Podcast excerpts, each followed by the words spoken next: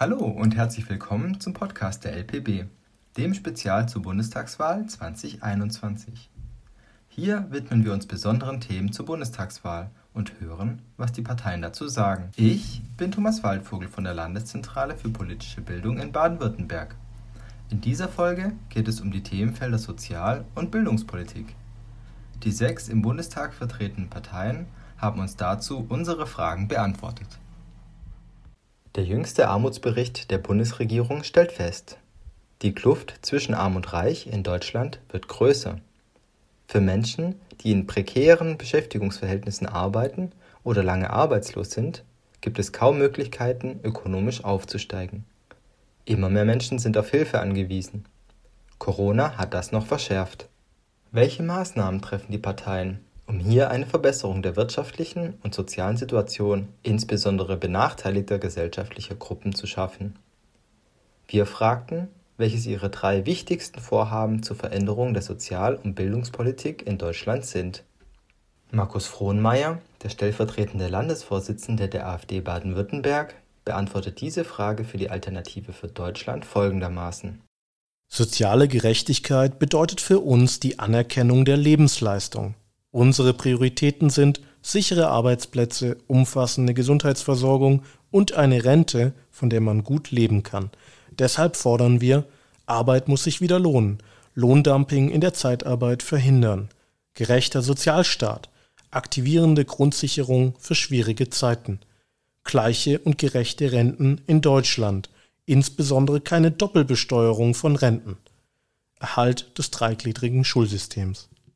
Gülkay Okbulut aus Mannheim, Mitglied des Deutschen Bundestages für die Linke, führt aus.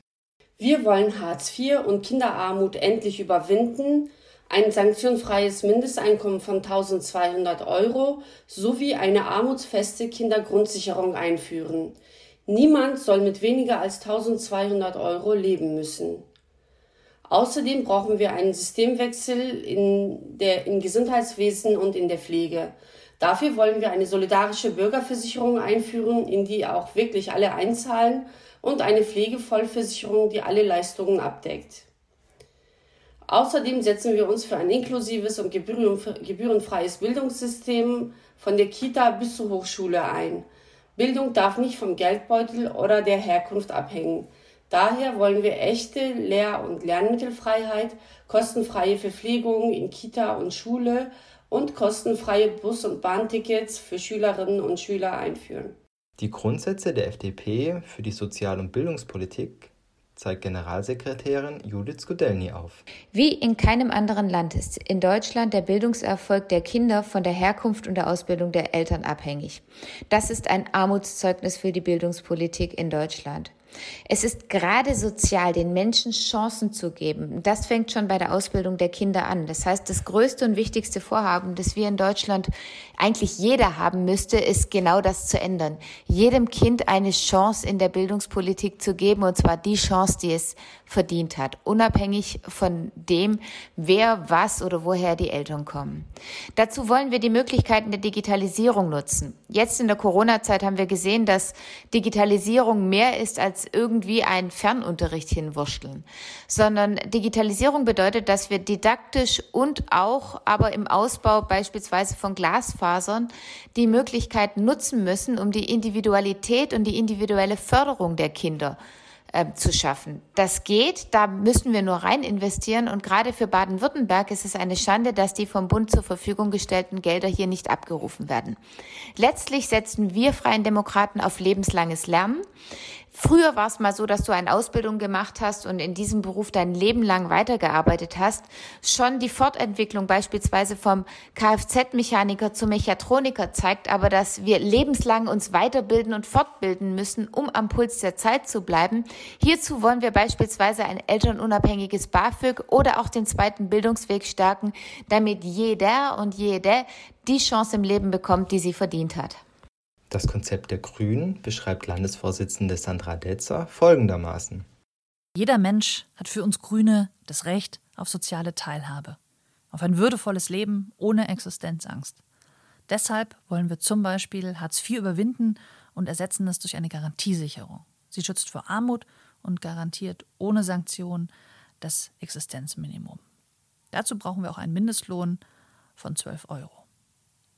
Für die Bildungspolitik ist unser Vorschlag, dass wir die Bildungsgerechtigkeit in diesem Land umsetzen und das bedeutet, lasst uns die Herkunft vom Bildungserfolg entkoppeln. Dafür müssen wir in die frühkindliche Bildung mehr investieren. Gute Kitas, wo auch Erzieherinnen und Erzieher vernünftig bezahlt werden. Dann aber auch weiter gute Ganztagsschulen mit multiprofessionellen Teams in schönen Räumen. Das ist möglich und das wollen wir gemeinsam mit Bund, Ländern und Kommunen erreichen. Andreas Stoch, SPD-Landesvorsitzender in Baden-Württemberg und Fraktionschef der SPD im Landtag, erläutert die Sichtweise der Sozialdemokratie. Erstens treten wir dafür an, dass alle Kinder und Jugendlichen in Deutschland gut aufwachsen können. Mit besten Bildungschancen für alle, mit der nötigen Infrastruktur und mit genügend Hilfe, wo Hilfe nötig ist. Deswegen wollen wir auch ein Kindergeld, das sich am Einkommen der Familie orientiert. Je mehr Bedarf es gibt, desto höher das Kindergeld.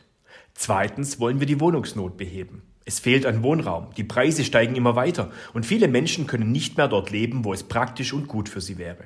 Deshalb wollen wir jedes Jahr 400.000 neue Wohnungen bauen und jede vierte Wohnung wird gefördert, damit die Mieten auch niedrig bleiben können.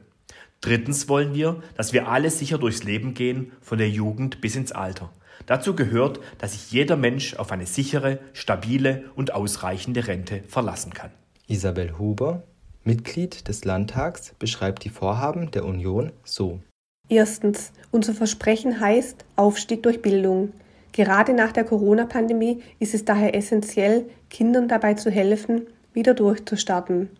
Zudem folgt daraus, dass wir den Erwerb der deutschen Sprache so früh wie möglich fördern und digitale Bildung stärken wollen. Zweitens. Wir wollen soziale Sicherheit, die allen ein Leben in Würde ermöglicht, auch im Alter durch nachhaltige und sichere Renten. Dabei ist aber auch klar, die beste Rentenpolitik ist eine gute Wirtschaftspolitik, die dafür sorgt, dass das Geld erwirtschaftet wird. Drittens. Wir haben in der Corona-Pandemie gesehen, dass wir mehr tun müssen, damit unser Gesundheitswesen auch nach der Krise weiter zu den Besten der Welt zählt. Das gilt es umzusetzen. Seit einigen Jahren wird in der politischen Auseinandersetzung das bedingungslose Grundeinkommen diskutiert. Das bedingungslose Grundeinkommen ist ein sozialpolitisches Konzept, nach dem jeder Bürger und jede Bürgerin unabhängig der individuellen wirtschaftlichen Lage eine gesetzlich festgelegte und für jeden gleiche, vom Staat ausgezahlte finanzielle Aufwendung erhält, ohne dafür eine Gegenleistung erbringen zu müssen. Wie stehen die Parteien zum Thema bedingungsloses Grundeinkommen? Wir fragten sie, soll es in Deutschland ein bedingungsloses Grundeinkommen geben? Die Grünen stimmten dafür, CDU, FDP und auch die SPD dagegen. In der Linken gibt es dazu keine einheitliche Position. Vielmehr setzen sie sich für ein sanktionsfreies Mindesteinkommen über 1200 Euro ein. Von der AfD erhielten wir dazu keine Antwort.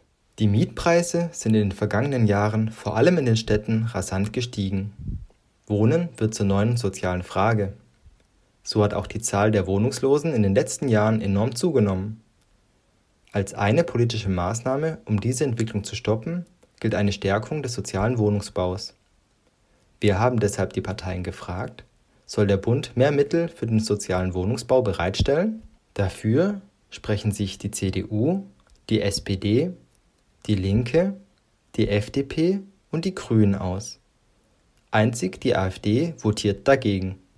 Unter anderem das Homeschooling während der Corona-Pandemie hat es nochmal deutlich gemacht. Fürsorgearbeit kann eine enorme Belastung sein. Deswegen wollten wir wissen, ob diese sogenannte Care-Arbeit wie Kinderbetreuung oder Pflege von Angehörigen entlohnt werden oder es finanzielle Anreize geben soll. Während die Maßnahmen, wie dieses Anliegen umgesetzt werden soll, zwischen den Parteien sehr unterschiedlich sind, stimmen alle Parteien, also CDU, SPD, Grüne, Linke, AfD und auch die FDP, dafür. In einigen Bundesländern können Eltern ihre Kinder in Kindertageseinrichtungen bereits kostenlos betreuen lassen. Sollen die Kita-Gebühren grundsätzlich überall in Deutschland abgeschafft werden? Dafür sprechen sich SPD, Linke und AfD aus. Dagegen CDU, Grüne und FDP. Die Corona-Pandemie hat die Schwächen der Digitalisierung in den Schulen schonungslos offengelegt. Unumstritten scheint, dass eine Verbesserung der digitalen Infrastruktur angestrebt werden soll. Hingegen wird kontrovers diskutiert, wer die dadurch entstehenden Kosten trägt. Wir haben deshalb die Parteien gefragt, sollen Eltern von SchülerInnen einen Teil der Kosten der Digitalisierung an Schulen tragen? Die Einmütigkeit des Antwortverhaltens der Parteien überrascht. Sprechen sich doch alle sechs Parteien gegen eine Beteiligung der Eltern an den Kosten der Digitalisierung in den Schulen aus. Und schon sind wir am Ende angelangt. Das war ein kurzer Überblick über die Themenfelder Sozial- und Bildungspolitik. Was sagen die Parteien in ihren Wahlprogrammen? Mehr Informationen zur Bundestagswahl 2021 gibt es bei uns, der Landeszentrale für politische Bildung in Baden-Württemberg, unter www.lpb-bw.de oder Sie besuchen uns auf Facebook, Twitter, Instagram und YouTube. Damit sage ich Tschüss und danke fürs Zuhören.